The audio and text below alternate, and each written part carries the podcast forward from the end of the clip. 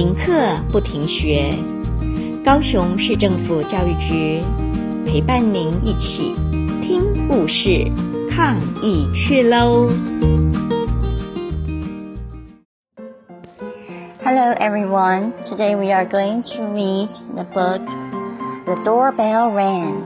The Doorbell Rang by Pat Hutchins. Ma said, I've made some cookies for tea. Good, said Victoria and Sam.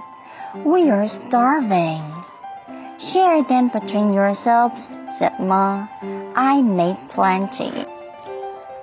Then that's six each, said Sam and Victoria.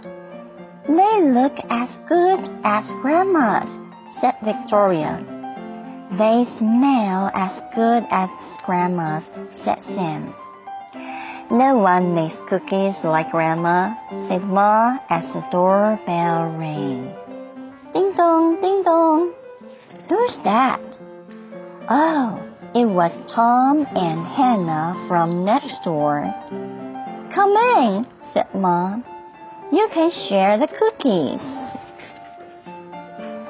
Then that's three each, said Sam and Victoria. They smell as good as your grandma's, said Tom. And look as good, said Hannah. No one makes cookies like Grandma, said Ma as the doorbell rang. Ding dong! Who is that? Oh, it was Peter and his little brother. Come in, said Ma. You can share the cookies. Then that's two each, said Victoria and Sam. They look as good as your grandma's, said Peter, and smell as good. Nobody makes cookies like Grandma, said Mom as the doorbell rang. Ding dong, ding dong. Who is it? It was Joy and Simon with their four cousins. Come in, come in, said Ma. You can share the cookies. Then that's one each, said Sam and Victoria. They smell as good as your grandma's, said Joy. And look as good, said Simon.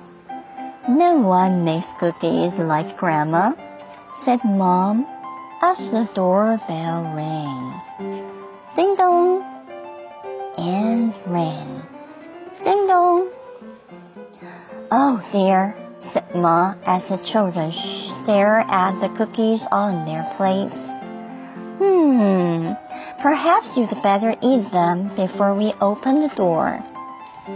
Well, we'll wait, said Sam. Ding dong!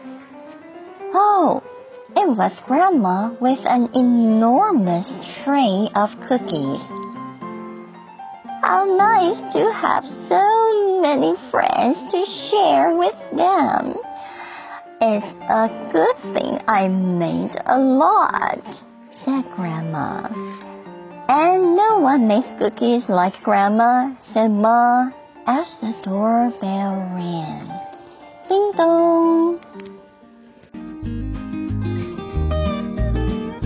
故事听完了，亲爱的小朋友，听完故事以后，你有什么想法呢？可以跟你亲爱的家人分享哦。欢迎继续点选下一个故事。